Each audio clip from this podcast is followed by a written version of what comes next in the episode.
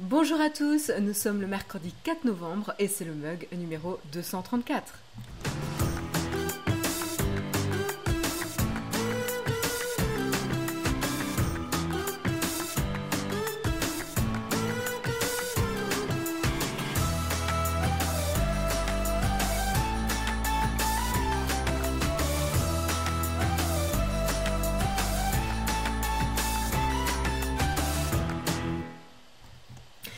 Bonjour, j'espère que vous avez la forme, j'espère que vous n'avez pas passé une nuit trop agitée. Et oui, 4 novembre, c'est également le jour des élections américaines, vous l'avez vu dans les hashtags de l'émission, on ne peut pas passer à côté évidemment, donc on en parlera euh, un petit peu euh, durant cette émission, euh, sous l'angle tech toujours. le but, c'est pas forcément de formuler nos opinions politiques personnelles, puisque ça ne regarde que nous, mais plutôt d'essayer de comprendre comment ça se passe d'un point de vue technologique, quels sont les sur les différentes boîtes euh. Euh, et donc, ça sera intéressant de le voir sous cet angle-là. Voilà. Mais je sais que tout le monde retient, ou en tout cas, je ne sais pas si tout le monde retient son souffle, mais moi, je sais que ce matin, c'est la première chose euh, que j'ai vérifiée. Et, et, en tout cas, la course est très serrée. Voilà. Kenny West est à 33 000 voix, nous dit Olek. Le suspense est intenable. Merci, merci pour cette information, Oleg, de dernière minute sur les résultats de l'élection des élections américaines. donc, euh, donc voilà, en effet, euh, il va falloir être patient. Il va falloir être patient. C'est pas le micro, c'est le Mac de Marion qui souffle. Oui, je sais pas pourquoi, à chaque fois que je démarre le live, j'ai mon ordinateur qui décolle. Mais là, vous voyez, il est en train de se calmer. Donc, en effet, le, son, euh, enfin, le, son des ventilos, euh, les ventilos se calment un petit peu.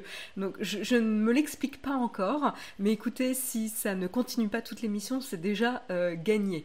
Voilà. Donc, on, va dire que le Mac est, trop, comment dire, excité à l'idée de démarrer le live. je sais pas. Il est ravi de vous retrouver. Voilà. Donc, euh, donc, voilà, il a communiqué son, engouement. Bon, euh, sans plus tarder, je vous propose quand même de commencer euh, l'émission en parlant tech.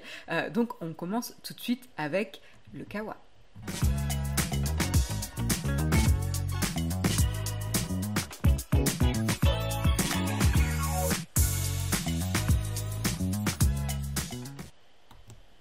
Donc on va commencer euh, doucement, hein. on va garder les élections américaines un petit peu plus après euh, l'émission et on va commencer euh, par des petites brèves. on va aller faire un, on va aller regarder un petit peu du côté de d'Apple ce matin, avec notamment, vous savez, je sais que Jérôme vous en a parlé cette semaine, l'annonce de l'événement le 10 novembre prochain, The One More Thing Show d'Apple qui a été récemment annoncé et justement une, chose qui intéressante aussi, c'est qu'une rumeur, alors vous le savez, tradition, on prend des pincettes avec les rumeurs, c'est pas confirmé, on ne le sait pas, mais on aime bien spéculer de temps en temps.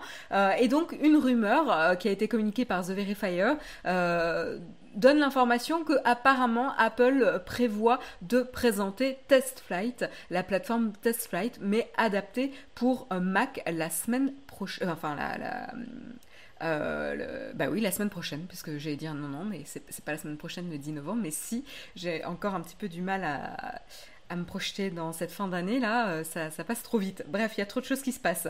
Donc oui, la semaine prochaine. Donc il présenterait TestFlight. TestFlight c'est euh, vraiment la plateforme euh, qui permet de tester en bêta les applications qui ont été développées par les développeurs sur euh, l'environnement iOS. Hein.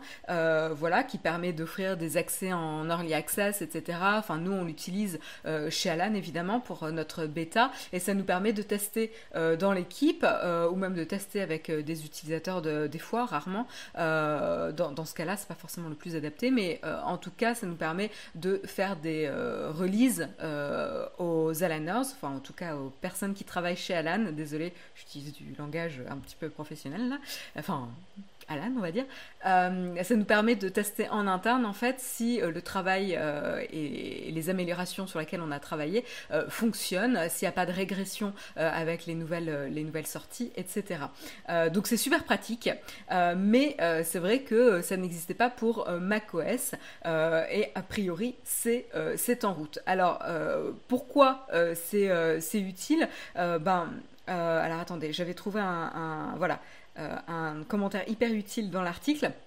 Euh, c'est parce que avec euh, Big Sur, euh, le, la nouvelle version de l'OS du Mac va pouvoir exécuter des applications iOS donc sur les ordinateurs. Et donc du coup c'est hyper pratique de garder la même logique de bêta test etc et de plateforme test flight sur les applications iOS et sur les applications qui vont également tourner sur le Mac. Comme ça on transfère l'environnement qui est familier pour les développeurs d'iOS sur euh, le Mac pour qu'ils continuent à euh, adapter et développer euh, leurs applications dans un bel environnement et d'une manière assez cohérente. donc voilà la petite explication de pourquoi ils annonceraient l'arrivée de TestFlight, en tout cas sur les Mac. Je lis un petit peu vos commentaires. Présenter TestFlight dans, un, dans une euh, keynote grand public, bizarre quand même. Je pense qu'en effet, euh, tu as tout à fait raison, euh, Thomas Blibli, c'est pour ça que c'est une rumeur, hein. mais c'est tout à fait pertinent ton, ton commentaire, puisqu'en effet, normalement, quand on est dans une keynote grand public, Apple, typiquement, n'aborde pas ce genre de ce genre de... Excusez-moi, j'ai été euh, déconcentrée par un commentaire. N'aborde pas ce genre de choses euh, qui euh, tient plus de la WWDC, hein, où ils en avaient déjà, où ils l'avaient déjà mentionné, mais ça se tient plus de la WWDC. En fait, la keynote pourrait officialiser ou en tout cas communiquer une date de sortie pour Test Flight rapidement ou aux alentours de l'annonce du 10 novembre de la, enfin, de la cérémonie, de, de de l'émission, de, l'événement euh, du 10 novembre. Ils officialiseraient, ils officialiseraient peut-être justement euh, la sortie de la plateforme TestFlight. Mais comme ils vont euh, très certainement présenter les nouveaux Mac avec le nouveau processeur in-house, ce serait assez logique quand même. Et donc oui, j'ai été euh, déconcentrée par... Euh, euh, Mais merci de ne pas dire que les résultats sont terminés pour les élections américaines. c'est pas encore officiel, donc merci de ne pas donner de fausses informations, s'il vous plaît, dans la chatroom. On, on, a déjà eu pas mal de galères sur la désinformation liée aux élections américaines, donc merci de ne pas communiquer de messages qui pourraient croire que les résultats sont finis. Euh, voilà. Euh, et donc oui, j'ai eu un petit message qui m'a euh, qui m'a déconcentré. Salut Marion, Droident, le fan de Lifeline, tu te souviens de moi? Oui, je, me souviens de toi et je me souviens également de Lifeline, qui avait fait partie des jeux iOS auxquels j'ai pas mal j'ai pas mal joué. Je les ai pas tous faits, pas tous terminés, mais voilà. voilà, vous pouvez donner vos opinions, mais, mais on reste concentré sur, sur l'émission. Après, on n'aurait jamais cru qu'Apple Apple ouvrirait les bêtas au public, donc TestFlight, c'est le moyen de peut-être amener ça au, public de façon euh, détournée. je pas sûr, tu vois. Après, on n'aurait jamais cru que euh, Apple ouvrirait les bêtas au public. Euh, je pense qu'ils sont, Apple, ils sont, euh, ils se positionnent, en tout cas, ils essayent de se positionner comme des vrais partenaires auprès des développeurs. Et justement, une, merci DevHawk pour ton abonnement.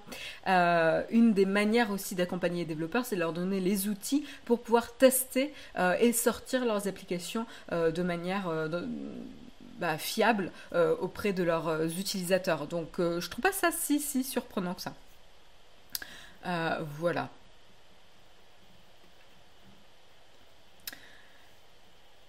et les AirTags annoncent, je sais pas, écoute, là-dessus, il me semble que Jérôme a parlé un petit peu de l'événement et des potentielles rumeurs, mais a priori, l'événement de novembre va plus se concentrer sur l'annonce des ordinateurs. Euh, voilà, et donc d'où TestFlight euh, pour, pour Mac, euh, mais pas forcément des AirTags. Après, il va falloir combler, ils vont pas dire voilà le MacBook ARM acheté, clap de fin. Tout à fait euh, lag 1290, c'est pour ça que justement euh, parler un petit peu plus du type de programme ou d'application euh, qu'on peut retrouver sur les ordinateurs. Encore une fois, Apple quand ils présentent des produits, ils vont souvent parler de certains use cases, enfin de cas d'usage, pardon. et donc du coup, ça peut amener sur le sujet de comment développer des applications de la meilleure manière, des applications performantes, etc., qui sont développées avec le test flight, etc. Bref. Euh, voilà. On peut, spéculer. En tout cas, euh, euh, c'est donc une information qui a été partagée par The Verifier. On verra si ça se confirme justement la semaine prochaine.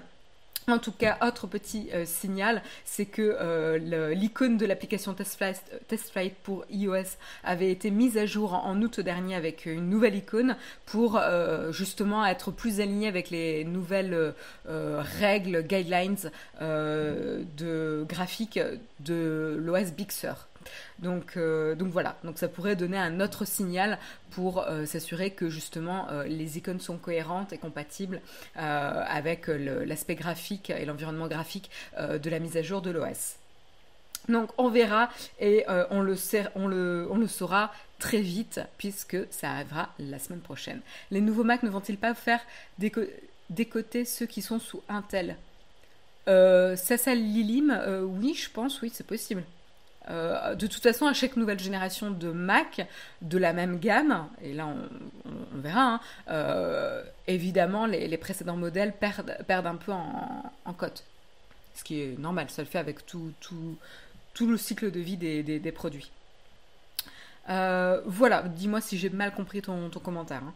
Euh, voilà en tout cas pour euh, la petite rumeur sur TestFlight.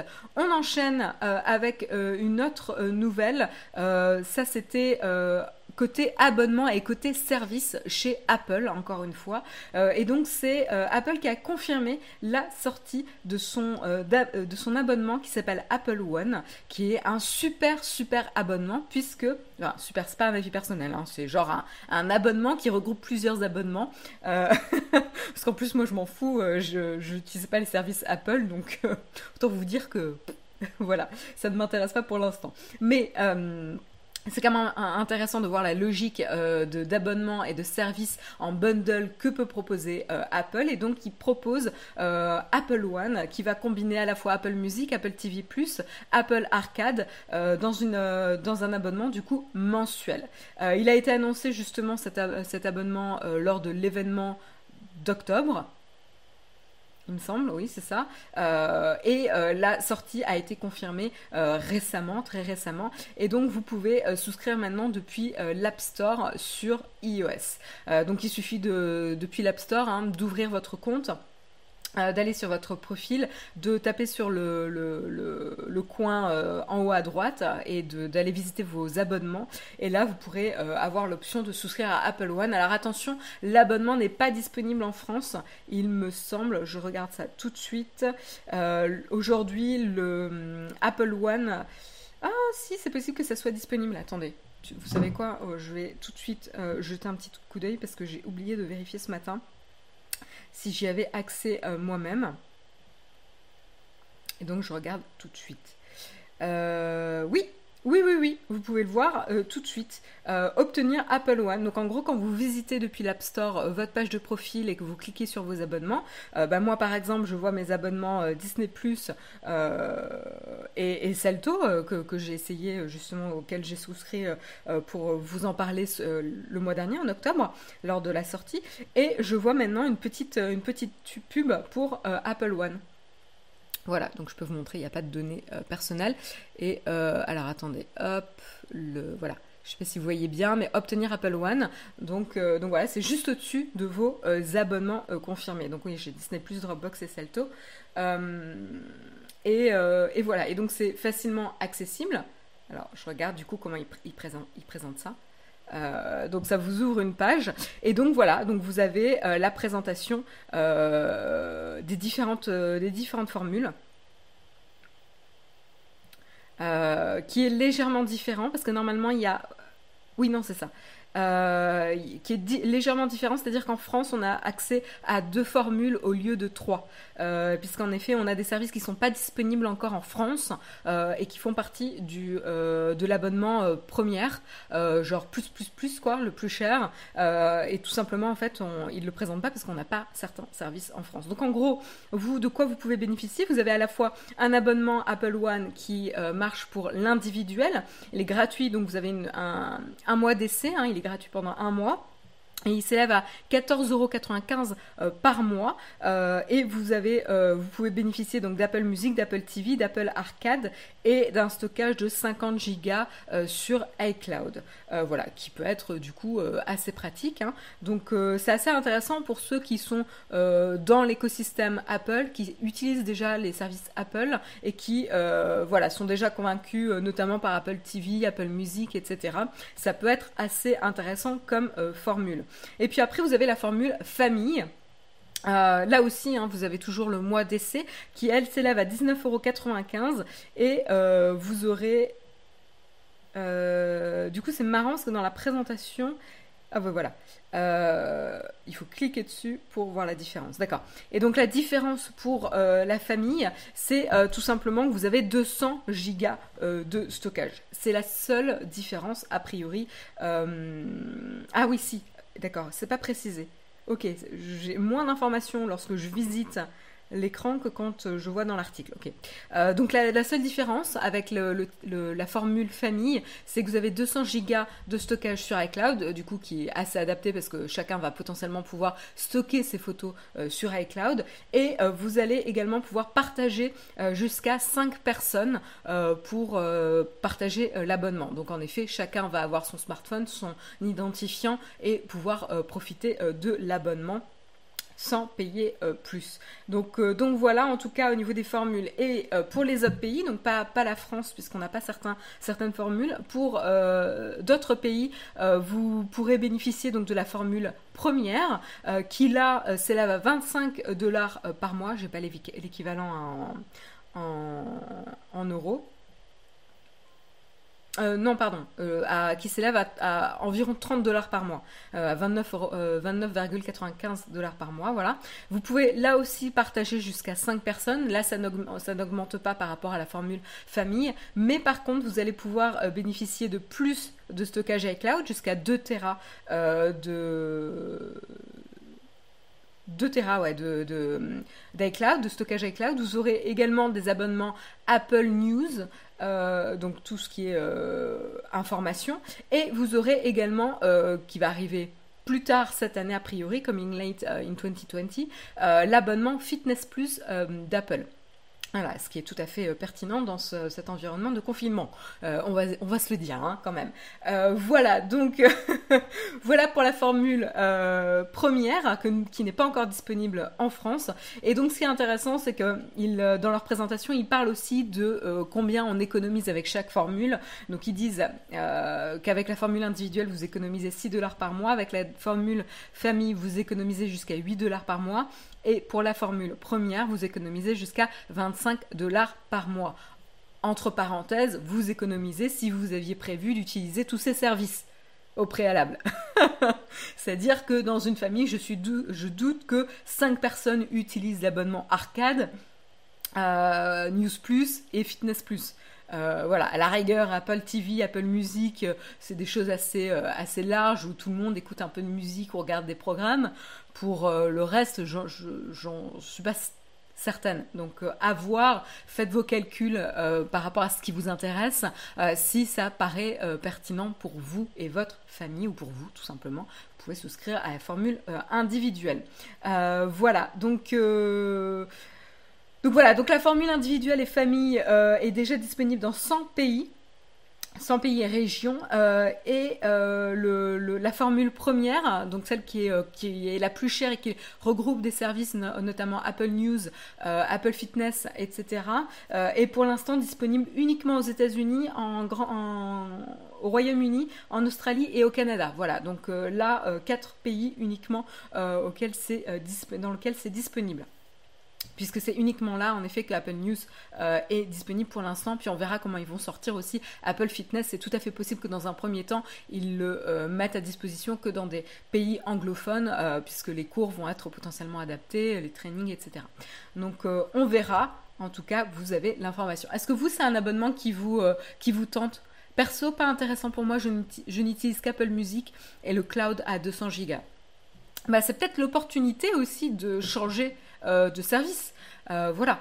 Ou pas. c'est euh, vraiment comme vous le voulez. Hein. C'est 6 personnes, mais dit Armand. Bah écoute, moi dans l'article, il y avait marqué 5 personnes. Dans la capture d'écran sur l'article de. Ah, ils disent, le partager avec 5 personnes, donc potentiellement 6 au total. La formulation est un petit peu. Un petit peu piège. Donc a priori, voilà, il s'adresse à moi en tant que potentiel abonné et donc je pourrais le partager avec 5 autres personnes, donc au total 6. Tu as raison, merci de la correction Armand. Ils savent probablement que peu de gens ont réellement besoin de 1 Tera, peut-être ajouteront-ils ça dans le futur pour un gros pack famille Peut-être. Voilà, donc faites vos comptes en effet.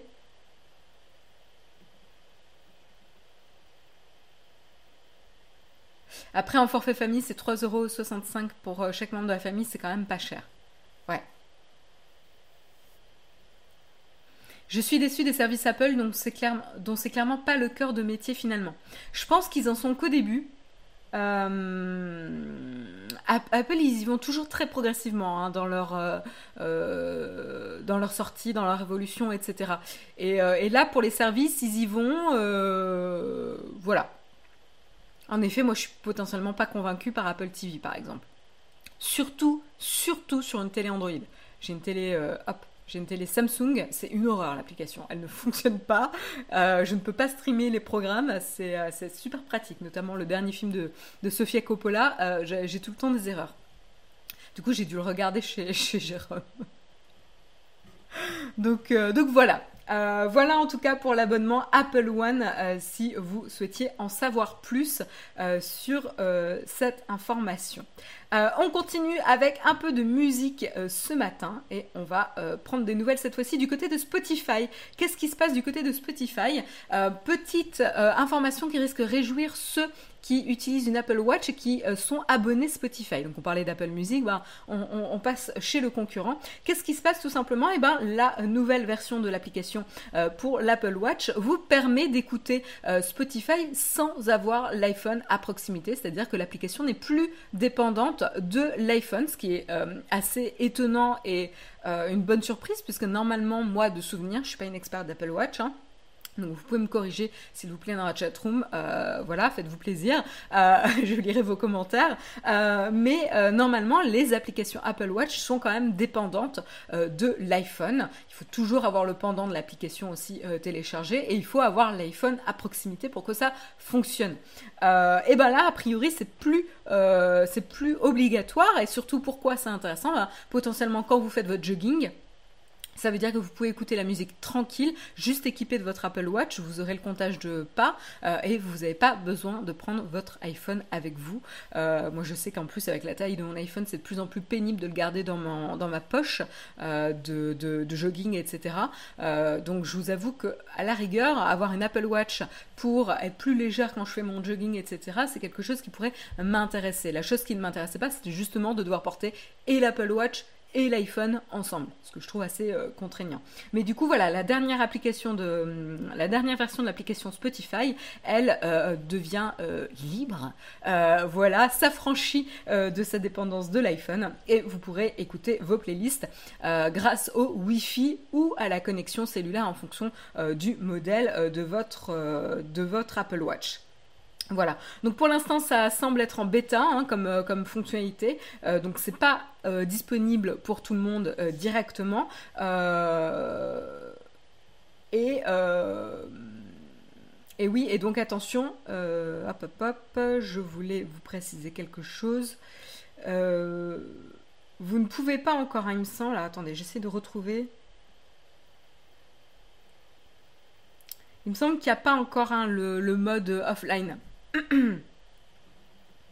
Hors connexion. Alors, Arkantos me dit elles ne sont plus dépendantes de leur pendant iPhone depuis un petit moment. Par contre, l'appli Spotify sur Watch ne permet toujours pas de synchroniser les musiques hors connexion. Oui, c'est toujours le cas, il me semble. Hein.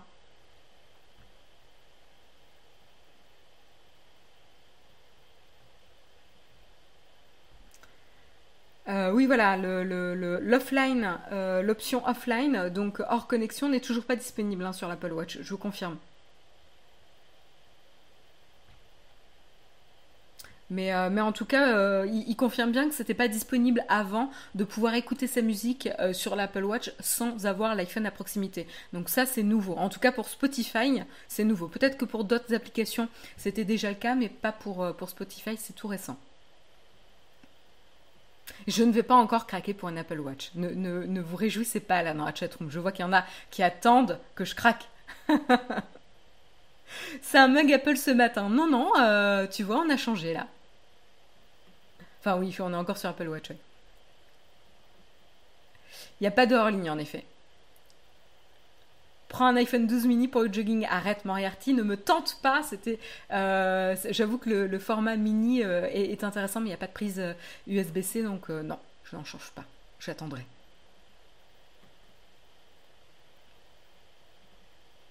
Donc ça ne sert à rien si on n'a pas une Apple Watch cellulaire. Euh, Tic Takumi, c'est quand même très très catégorique quoi. Oui, alors, en effet, pour le jogging, il faudrait avoir une Apple Watch cellulaire. Hein. sinon, il faut connaître tous les spots Wi-Fi sur votre chemin quand vous faites votre jogging pour pouvoir avoir la, pour pouvoir écouter justement la, musique. Mais sinon, aussi dans ta maison, tu peux laisser ton smartphone quelque part et pas tout le temps être accroché à ça, quoi même si euh, c'est vrai qu'on a tendance quand même à toujours garder son téléphone à, proximité.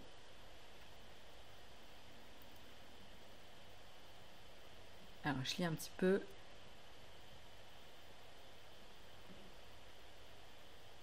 L'idéal est même de, Apple Watch pour alterner lors du chargement de la batterie. Moriarty, là, quand même. Euh, merci Vinoa pour euh, ton abonnement. Voilà. Pour courir, ne vaut une bonne paire de chaussures. T'as bien résumé, Bécris. Euh, donc, on continue avec une autre news euh, sur euh, Spotify. Et cette fois-ci, c'est Spotify et les artistes. Qu'est-ce qui se passe? Eh ben, Spotify essaye toujours hein, de montrer également sa collaboration avec les artistes, même si dernièrement, ils ont été quand même largement pointés du doigt sur le pourcentage qu'ils prennent sur les écoutes. mais qu'est-ce qui se passe? Bah, Ils essayent de mettre en place plus d'outils pour les artistes, de se connecter, de communiquer euh, avec euh, leur communauté, hein, leurs fans.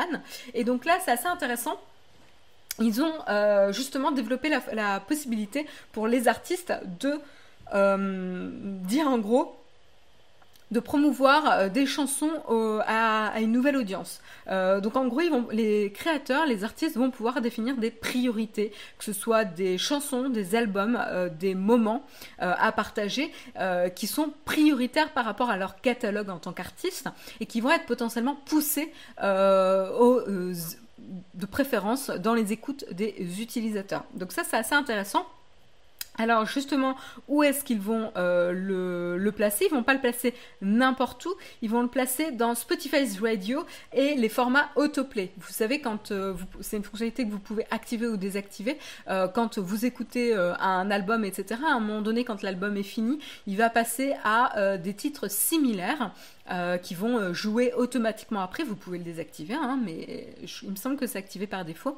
Euh, et donc ça va vous recommander des titres automatiquement pour ne pas arrêter l'écoute et toujours vous proposer d'autres contenus qui pourraient potentiellement vous plaire.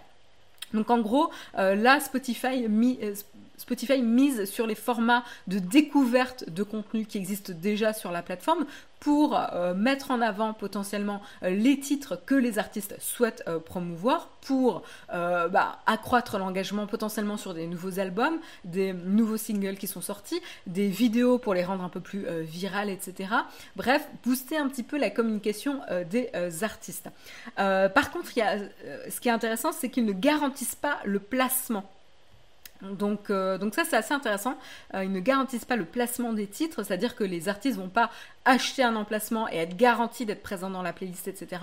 Ça sera pour le, l'autoplay, ça sera euh, customisé en fonction des goûts aussi de l'utilisateur. Vous savez qu'il y a des algorithmes comme ça qui permettent de recommander des titres similaires. Et pour la Spotify, Radio, on verra, ça c'est la playlist automatique de, Spotify. Ils verront comment ils le géreront. Je sais pas en effet si Spotify Radio c'est automatique ou si c'est de la curation euh, humaine. Il me semble que Spotify c'est plutôt, euh, euh, plutôt automatique. Mais là j'ai un doute, je vous avoue. voilà en tout cas pour l'information. Autre fait intéressant quant à cette nouvelle mise en avant, enfin possibilité de mettre en avant ce contenu pour les artistes, c'est que c'est qu'en fait c'est pas payant. Donc en fait, voilà, l'artiste peut définir la priorité sur euh, son propre catalogue, euh, chansons, albums, euh, moments, vidéos, etc. mais il n'aura pas besoin de payer pour ça. Mais par contre, ils vont avoir moins de royalties. Donc en fait, ils vont gagner moins d'argent sur ces mises en avant de titres. Donc du coup, je suis pas sûre que ça aille vraiment exactement dans le même sens que les artistes ont, réclamé dernièrement, sachant que Spotify, euh, en tout cas, rémunère moins les artistes que certaines autres plateformes, mais euh, on verra si euh, c'est utilisé. Je pense que dans tous les cas, tout ce qui est outils pour communiquer, promouvoir des nouveaux albums, etc., c'est quelque chose qui peut bien fonctionner auprès des artistes. mais du coup, voilà, cette nouvelle coupe dans les potentiels revenus, c'est quand même quelque chose, quoi. Euh, c'est une mise en avant payante en gros. Oui, payante, pas directement payante, payante, mais ça reste payant puisqu'en fait ça retient sur les royalties, tout à fait. Euh, que veut dire curation humaine Mi, euh, Marie, oui, euh, c'est une bonne question. En fait, tu as deux techniques pour promouvoir du, contenu, faire une sélection de contenu qu'on recommande à des utilisateurs. C'est soit tu vas avoir un algorithme qui va sélectionner des titres similaires, soit tu vas avoir un éditeur, ça peut être quelqu'un de la rédaction chez Spotify, qui va mettre en place et créer des, Spotify, des playlists euh, lui-même. Donc là, on a un humain qui va, euh, un professionnel qui va faire une playlist euh, lui-même, ou de l'autre côté, c'est un algorithme automatique qui va le faire. Et Spotify, il me semble qu'il penche plus sur l'algorithme, l'aspect automatique. Voilà. une autre comparaison, c'est YouTube, c'est aussi très algorithmique, tandis qu'Apple TV, ils ont des playlists faites par les équipes d'édition éditoriale, en tout cas d'Apple Music.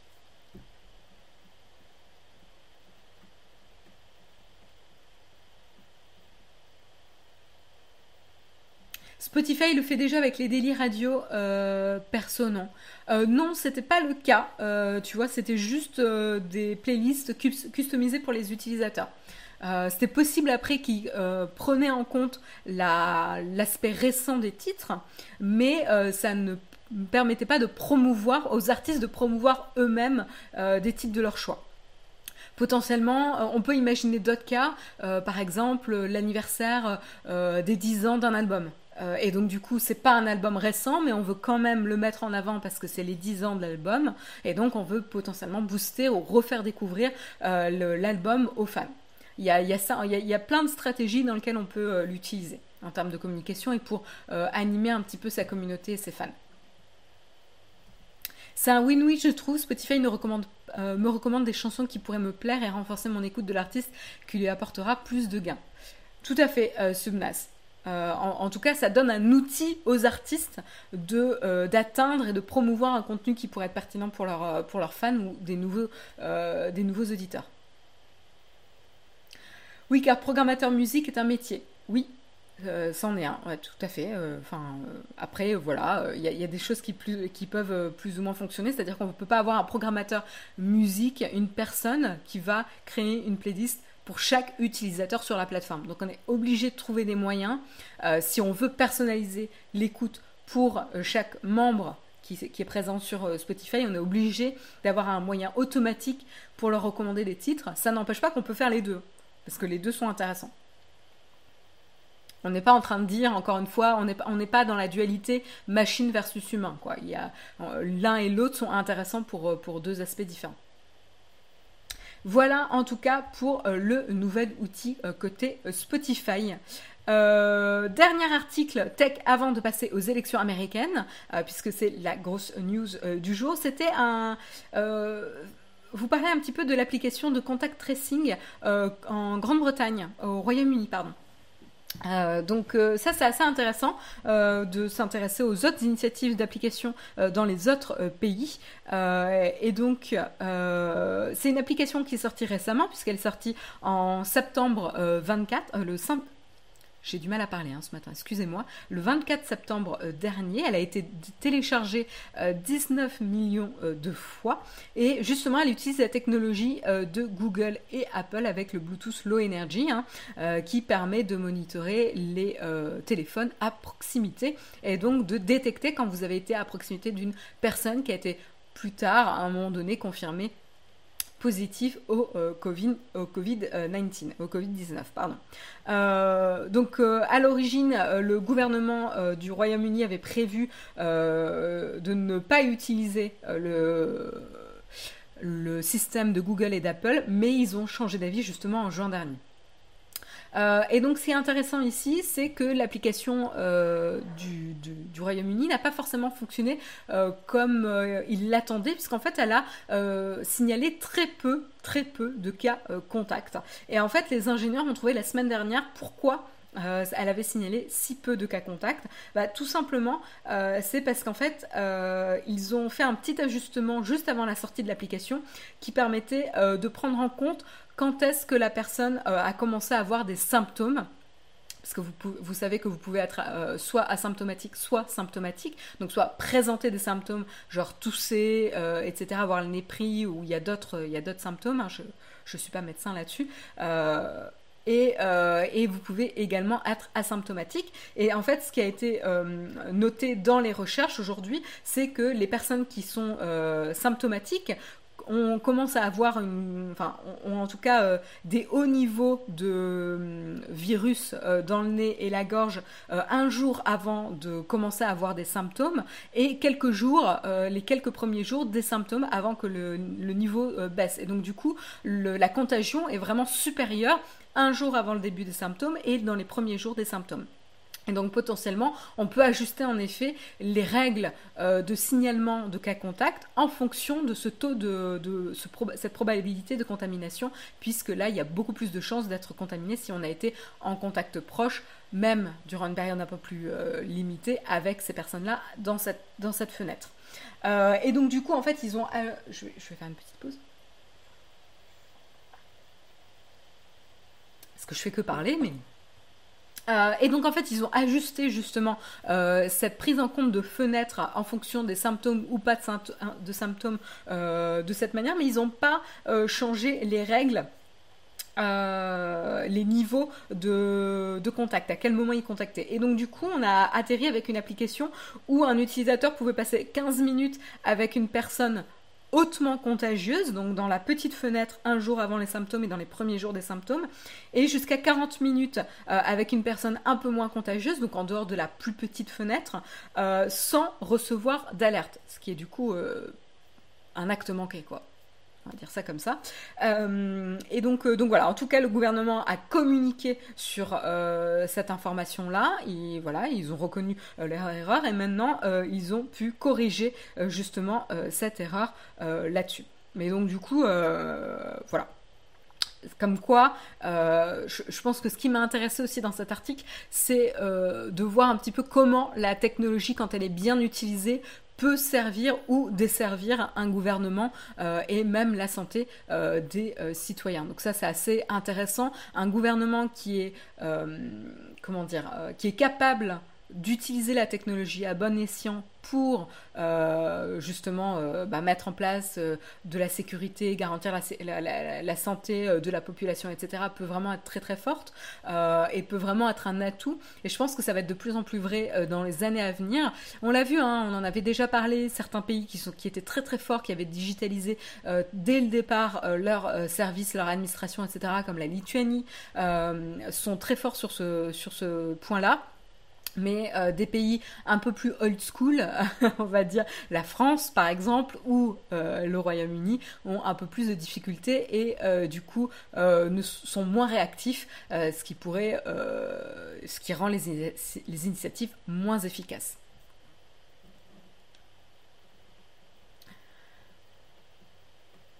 En parlant de Covid, la nouvelle version de l'appli anti-Covid euh, qui s'appelle Tous anti-Covid vous permet de générer directement l'attestation dans l'appli et garde en mémoire vos infos pour aller plus vite. Ah, c'est vrai, Thomas Bibi Non, mais attends, euh, c'est vrai? Alors là, bon, je suis pas sortie hier, donc j'ai pas vu, j'ai pas vu la, nouvelle version peut-être, mais hum, ah ouais, bien vu, en effet. Euh, je, viens de tester, en effet, euh, ça n'ouvre plus une WebView, euh, mais c'est directement fait dans l'application. Bah, dis donc, enfin, bref. Ça, c'est cool. J'avais pensé que c'était vraiment un, parti pris, en fait, de rendre ça pénible pour encourager les gens à, à pas sortir ou à sortir le moins possible. Mais du coup, c'est vrai que pour les personnes qui travaillent au quotidien et qui doivent se déplacer euh, sur leur lieu de travail euh, chaque jour, parce qu'il y a beaucoup de personnes, euh, contrairement au premier confinement, qui aujourd'hui peuvent travailler, notamment toute l'éducation nationale, etc., mais pas que, c'était quand même assez contraignant pour eux tous les jours, plusieurs fois par jour, de devoir générer cette, attestation, etc., en, WebView et de tout, devoir toujours tout ressaisir. Donc, euh, euh, je pense qu'en effet, là, ils ont fait un compromis euh, pour prendre en compte aussi ce type d'utilisateur.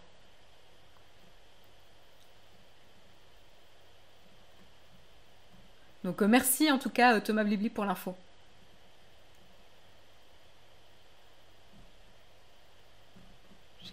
J'ai raté pas mal de, commentaires. Mais je crois qu'on est bon. Euh, là-dessus, écoutez, c'était le dernier article tech. Je vous propose euh, d'enchaîner avec le sujet du jour. La tartine du jour, c'est les élections américaines. Tartine.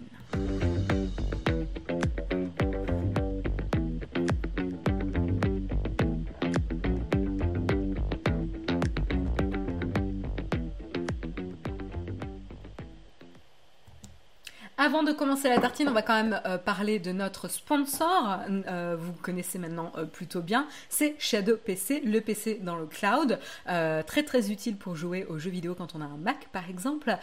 nous en ce moment on joue pas mal à Baldur's Gate. D'ailleurs en en parlant ça me donne très très envie d'y jouer, mais non. donc je vais me retenir. donc voilà, en tout cas il y a un concours qui vous permet de gagner un mois gratuit de Shadow PC. Donc si ça vous intéresse, n'hésitez pas à regarder les informations dans le chat ou dans la la description de euh, l'émission pour retrouver toutes les conditions de participation au tirage au sort qui se fait chaque semaine. Donc vous pourrez retenter euh, chaque semaine si vous n'avez pas gagné encore. Euh, ça, vous, augmente un petit peu les, chances de pouvoir être sélectionné, sachant qu'on ne sélectionne pas deux fois la même personne. Donc, donc voilà, n'hésitez pas à tester semaine après, après semaine, enfin à tenter votre chance semaine après semaine. À un moment donné, vous serez bien sélectionné. Voilà.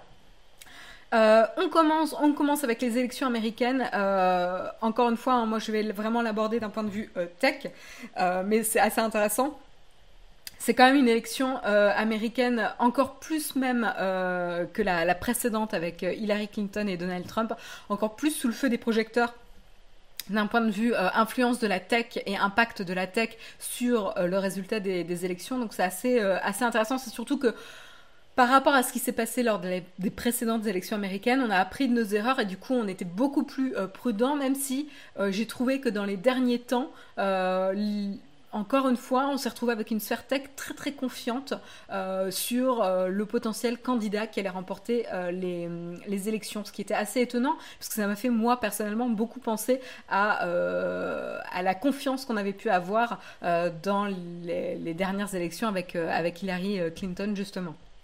En tout cas, là, euh, ce qui est intéressant, c'est que euh, que euh, Donald Trump remporte ou perde les élections, dans tous les cas, ça va générer potentiellement un, conflit à l'échelle nationale des États-Unis, mais vous savez qu'un conflit aux États-Unis va avoir évidemment des répercussions à l'échelle mondiale, vu l'impact du pays sur l'échelle mondiale.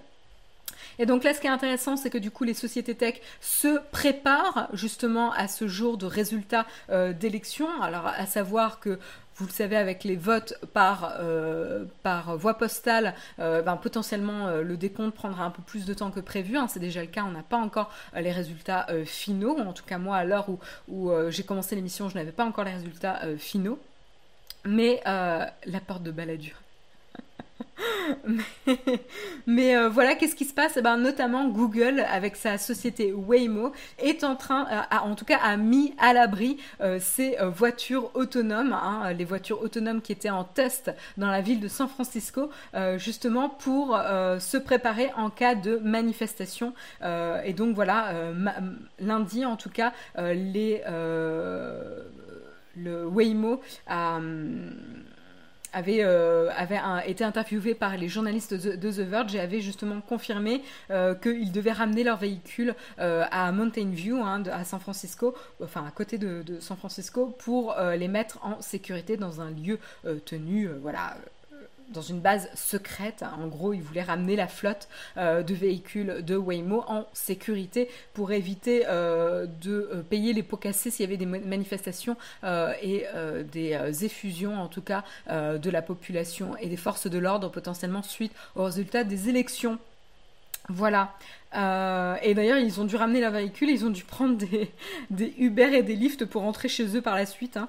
Euh, donc super pratique, mais bon, euh, Waymo, en tout cas Google a dit qu'ils allaient les, rembourser sur leur trajet pour le retour. Mais, mais voilà, donc ils suspendent en effet leurs opérations le, le 3 et le 4 novembre. On est le combien là aujourd'hui? On est le 4 novembre, oui, je l'ai dit tout à l'heure en plus.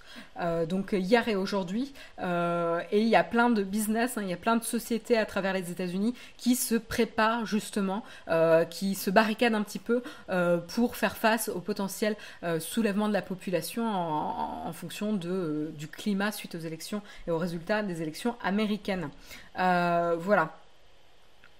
donc c'est vrai qu'on est quand même dans un climat assez particulier, hein, il faut le rappeler. On est quand même, euh, on, traverse quand même une crise sanitaire mondiale. Euh, il y a eu euh, aussi aux États-Unis, hein, il faut quand même le rappeler, des vagues de protestations massives suite au décès et au meurtre de plusieurs personnes d'origine afro-américaine, voilà, de la communauté afro-américaine, que ce soit hommes et femmes, jeunes ou adultes.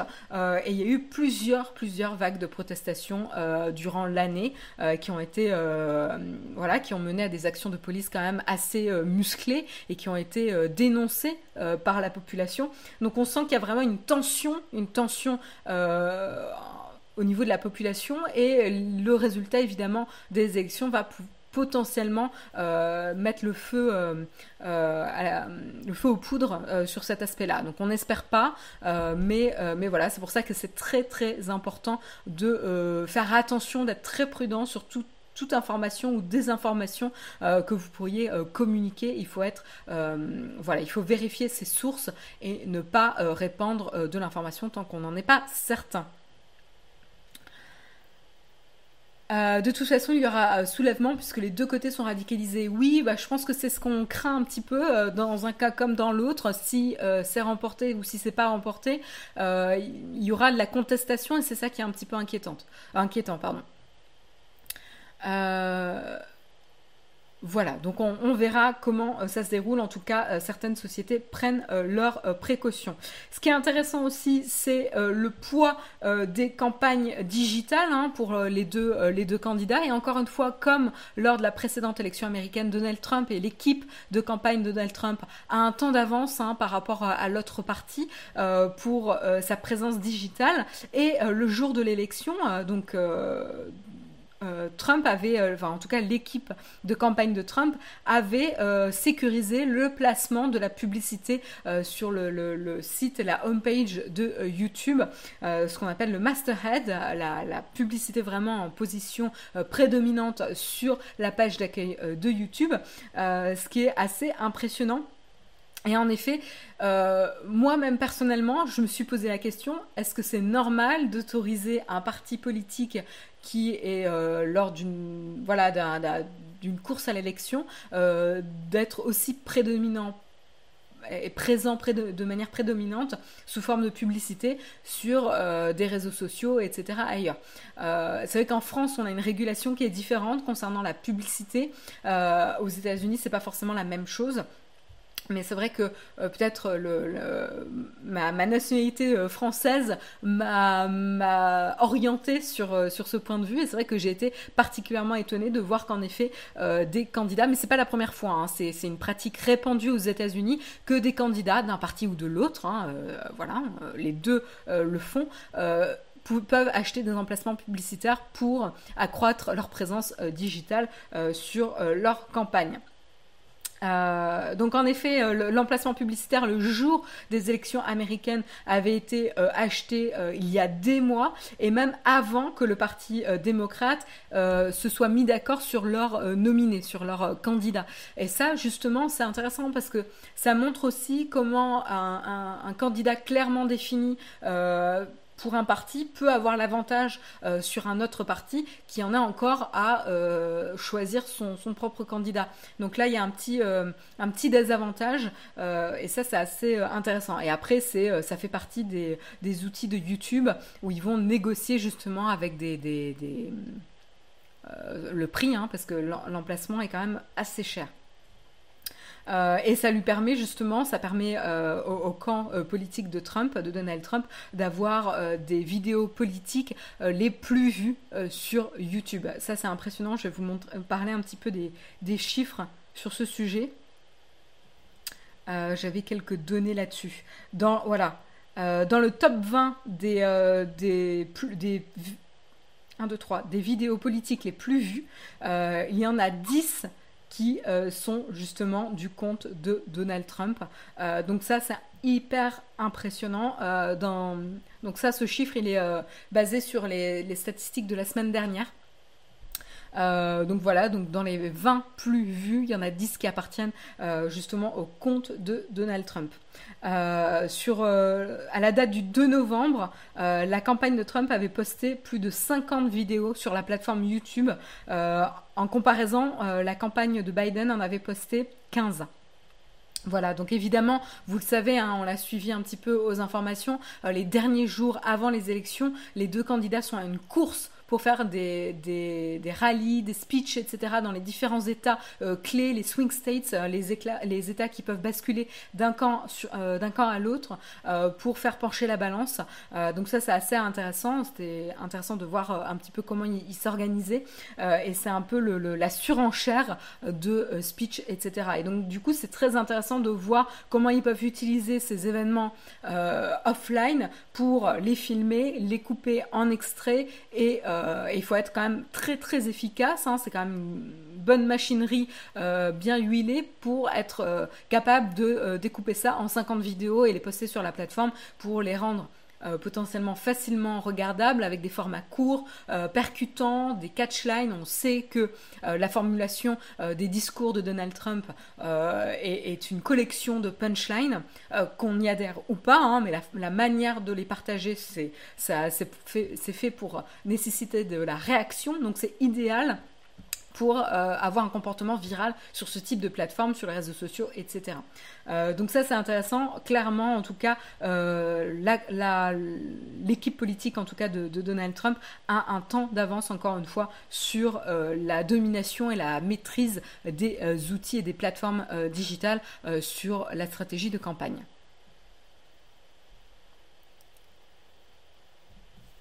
On n'est pas en train de, on n'est pas en train de, en, effet, il y a un peu de ça, hein, euh, Sultan. Euh, les élections euh, aux États-Unis ont rien de démocratique, c'est un business.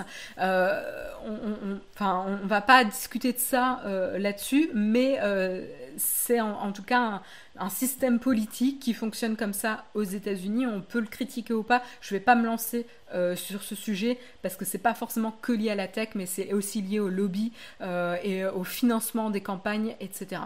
Euh, voilà. Et je pense qu'on a aussi des choses à critiquer d'ailleurs en France. Hein.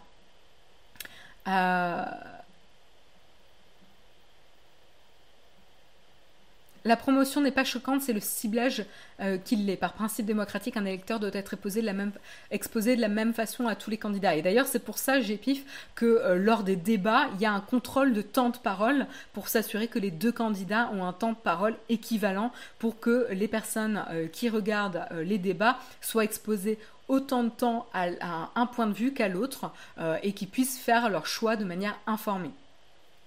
Mais, oui, je suis assez d'accord avec ton commentaire.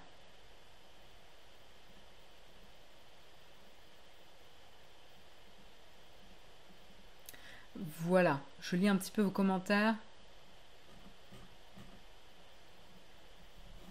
Euh, donc, donc voilà en tout cas sur euh, la stratégie de la campagne euh, de Donald Trump.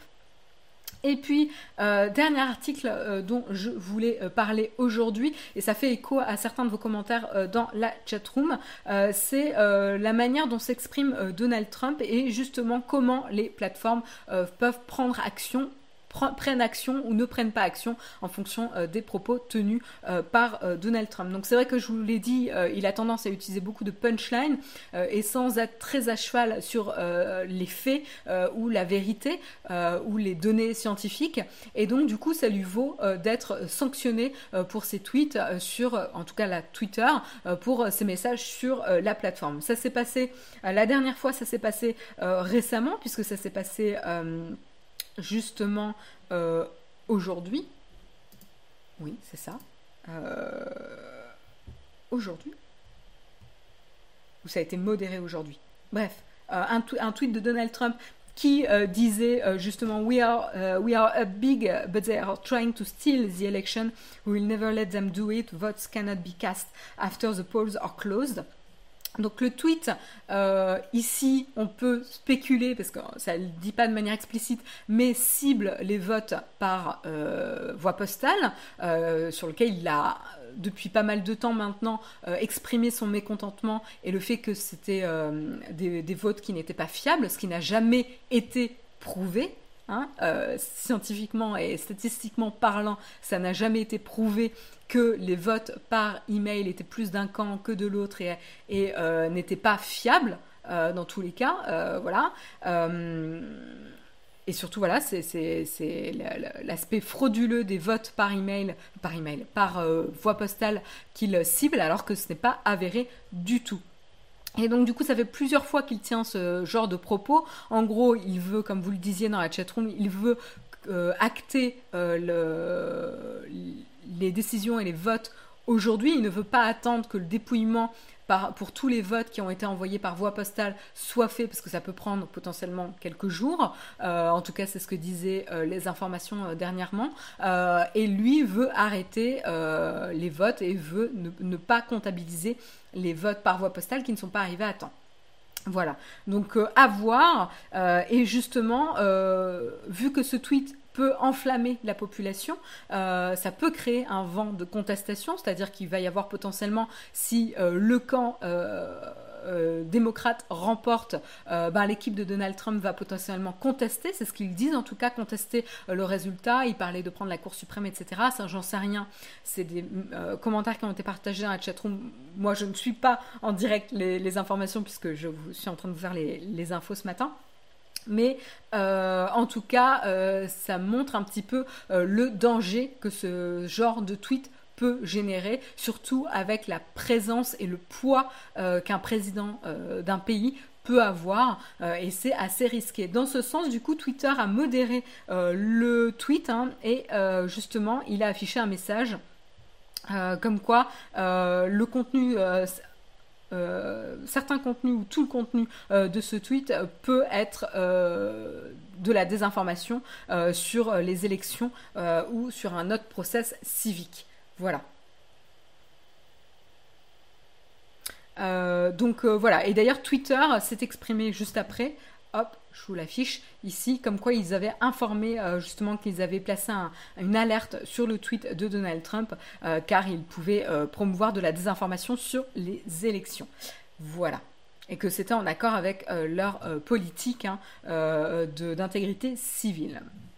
Et donc ça c'est intéressant, puisque justement, là on Enfin, il faut quand même regarder un petit peu le poids des euh, plateformes de réseaux sociaux et l'enjeu euh, qu'elles ont sur euh, le fait qu'une passation de pouvoir se passe en bonne et due forme dans le respect et la sécurité de la population. On parlait de guerre civile tout à l'heure. ben voilà, on parlait de protestation. On est quand même dans une année très très chargée en événements aux États-Unis et dans d'autres pays, hein, mais là aux États-Unis, puisqu'on parle des, élections américaines. Et donc, euh, voilà, c'est difficile d'anticiper, mais la population est déjà sous tension. et donc, le fait d'attiser le clivage entre deux parties pourrait potentiellement déclencher un vrai conflit civique.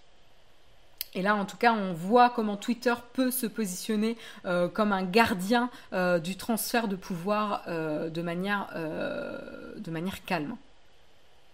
On verra, on verra comment ça se passe, en tout cas. mais voilà, son dernier tweet, en tout cas, a été modéré.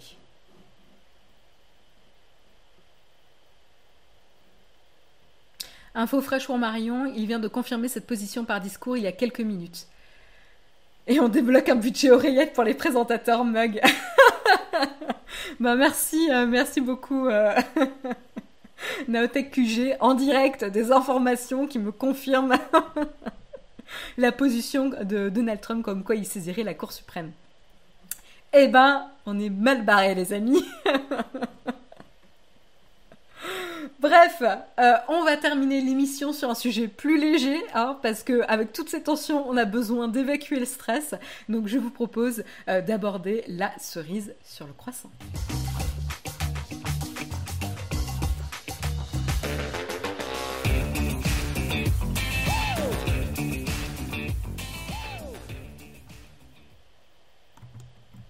Et voilà, c'est la fin de l'émission, mais je ne voulais pas vous laisser euh, terminer l'émission juste sur les élections américaines et tout le stress euh, que ça peut engendrer. Euh, voilà, donc je, voulais vous terminer sur une note un peu plus calme, un peu plus, divertissante, et je voulais vous parler d'une artiste.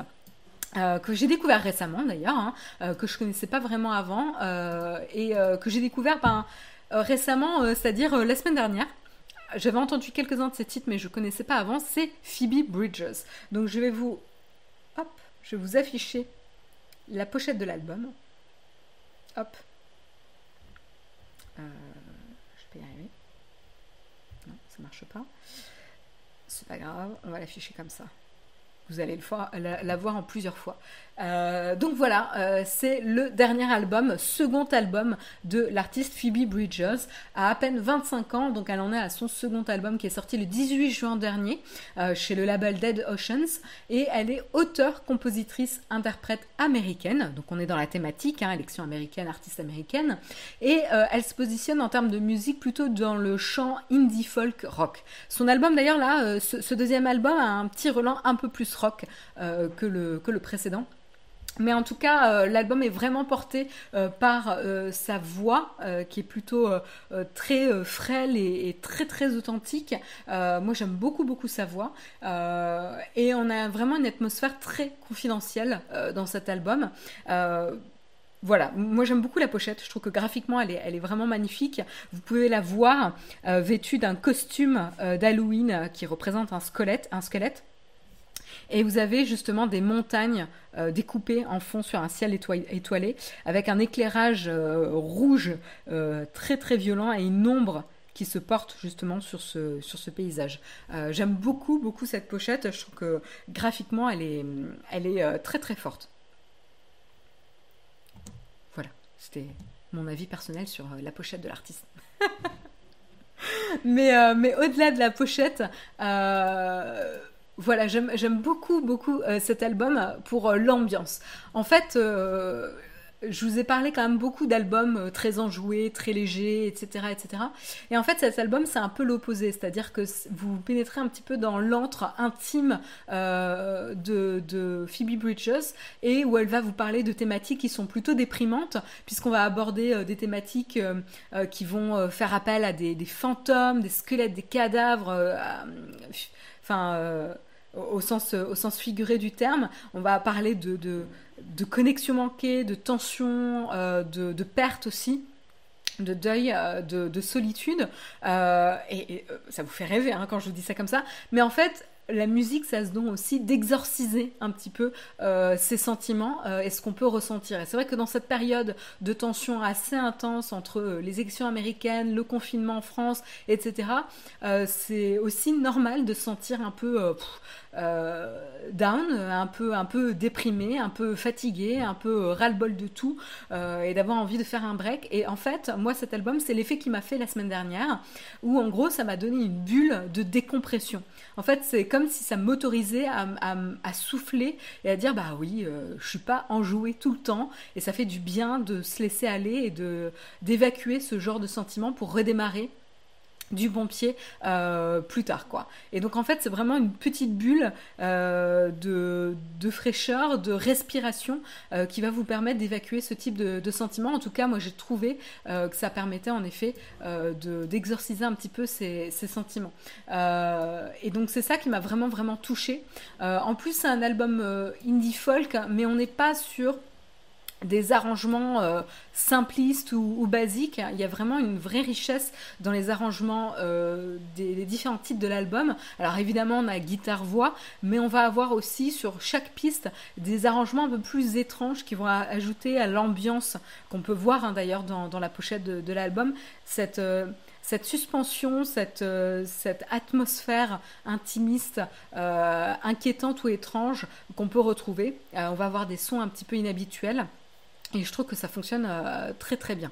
Euh, pour information d'ailleurs, on a des, euh, un bon équilibre entre titres plus commerciaux, plus comment dire, plus accrocheurs. on va avoir notamment la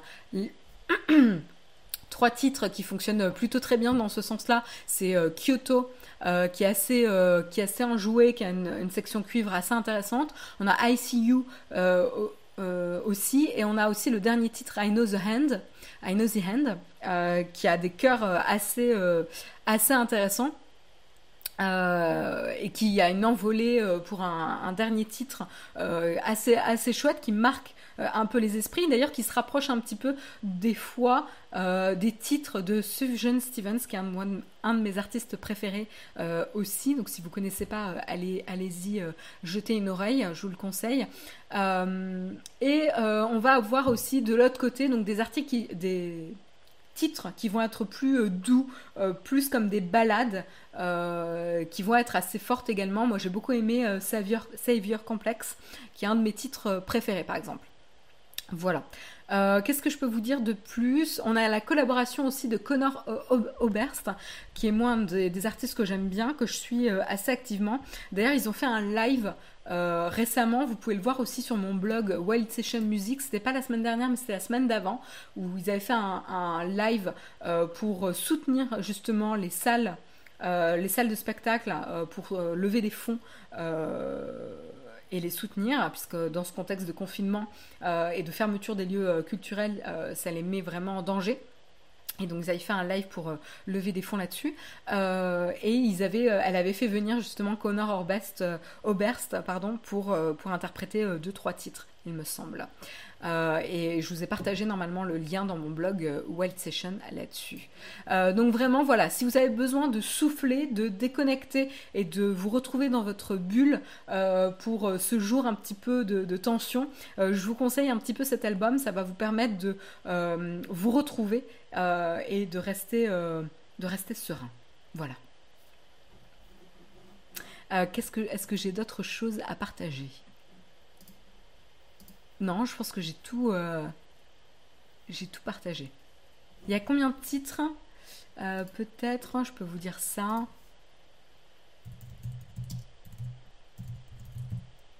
Hop, Phoebe Bridgers.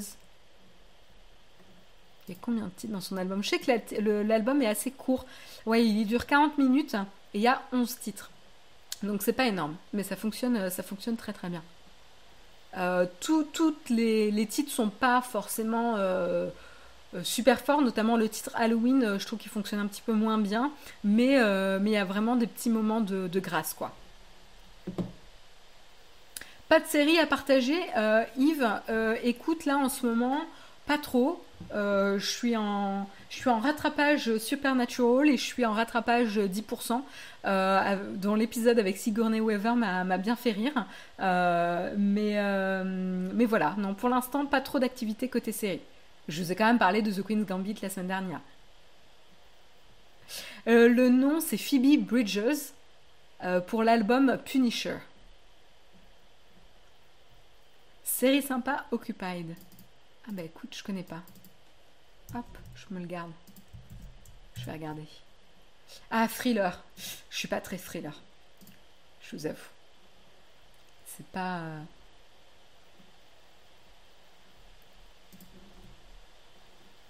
pas de, pas de spoil sur 10%, j'attends la disponibilité sur Netflix. Ah bah écoute. C'est dommage, c'est déjà disponible sur euh, France TV. Moi, je le regarde sur France TV en, en replay. The Rain, oui, on en avait déjà parlé en effet de, The Rain. Bref, en tout cas, voilà euh, la petite recommandation euh, culturelle euh, streaming de ce matin. C'était Phoebe Bridges pour son deuxième album Punisher. À peine 25 ans, elle en est déjà à son deuxième album et avec une belle, une belle richesse. Voilà. il est 9h10. Je vous euh, invite du coup à passer une excellente journée malgré euh, le contexte un petit peu tendu euh, aujourd'hui. bon courage pour cette journée. N'oubliez pas de retrouver Guillaume demain matin à 8h pour le prochain mug. Et, et moi, je vous souhaite une excellente journée et je vous dis à la semaine prochaine. Bye bye